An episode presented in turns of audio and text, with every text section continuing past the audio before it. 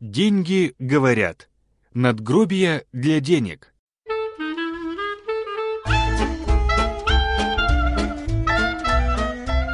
Деньги собрались в кабинете Евро, оформленном лучшими итальянскими дизайнерами. Посреди комнаты стоял большой золоченый стол с замысловатыми ножками в виде лап льва. Гривна, доллар и рубль расселись в удобных мягких кожаных креслах. Запах кожи и кофе.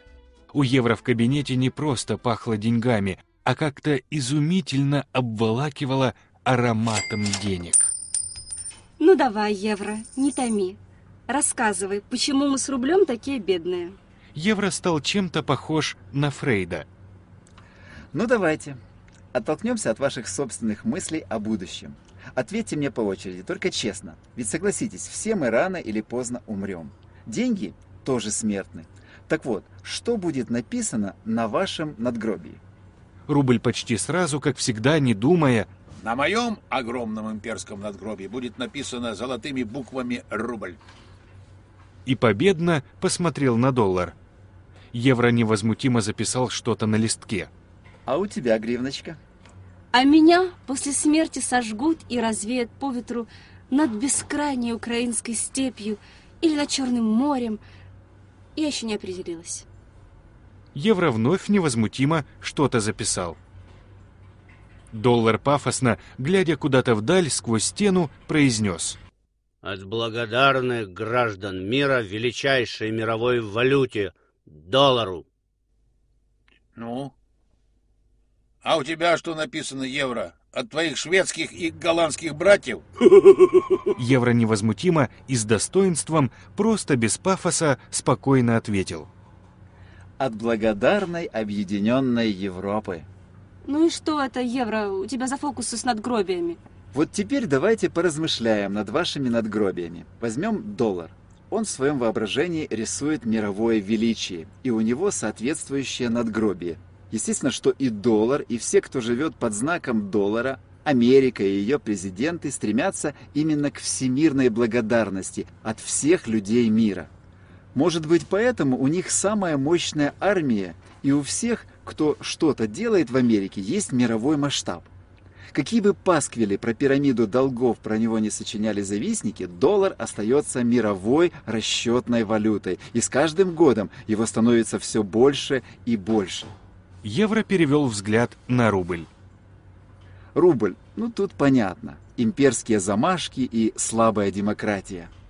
Ну да, у них же газ и Путин. А, Рубль в своем воображении существует ради рубля. так, э, И на надгробии у него, соответственно, написано «рубль». И все. То есть рублю от рубля. Не от народа, не от правительства. Одинокий во всем мире рубль. Он и в царской России был рублем, и при советской власти был рублем, он и у олигархов путинских рублем остается.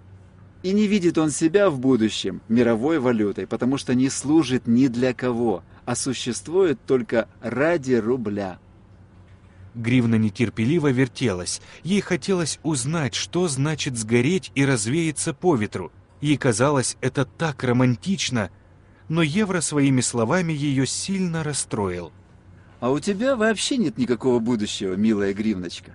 Получается, что ты даже сама для себя не существуешь. Какое-то бессознательное желание исчезнуть в этом мире, сгорев синим пламенем и развеяться, чтобы даже памяти о тебе гривна не осталось. Гривна неожиданно озлобленно и с ненавистью посмотрела на Евро. Себе, небось, не такое будущее нарисовал.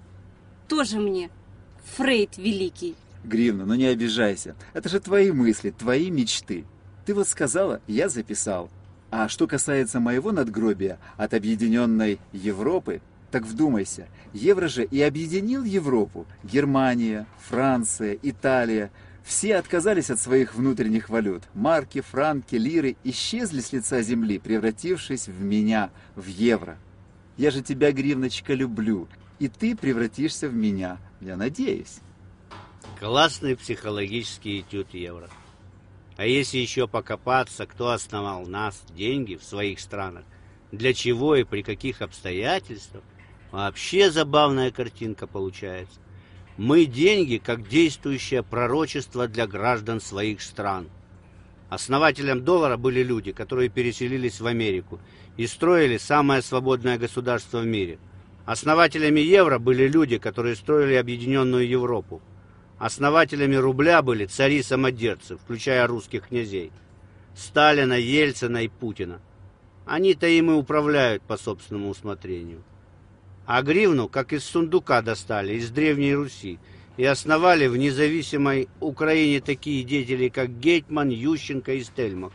У всех весьма сомнительная репутация в политике и финансах. И была создана исключительно для внутреннего потребления в Украине. Вспомните слепого бандуриста с мальчиком-поводырем на сотенной купюре 2005 года Путин выпуска. не царь.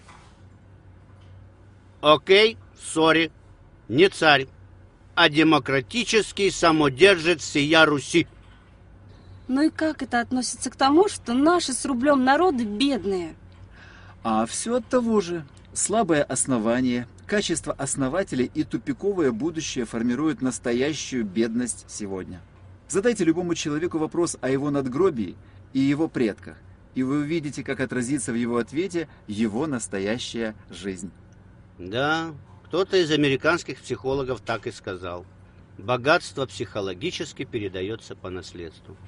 В Украине и России в прошлом люди всегда были бедными. Хоть при царе, хоть при Путине. Хоть при Кучме, хоть при Януковиче. Потому что не было настоящей демократии. Потому что поздно отменили крепостное право.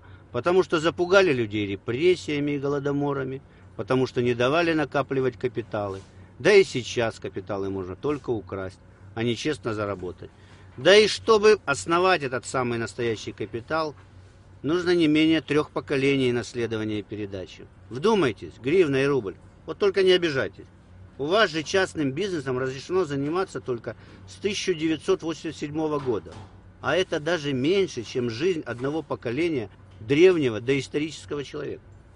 А как же ускорить? Богато жить-то хочется уже сейчас. Ну, а вы к богатым присоединяйтесь, а не к этим бедным. Вот так.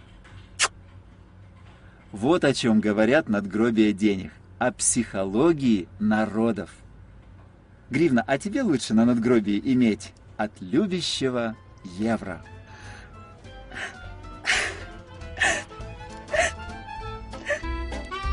Согласна.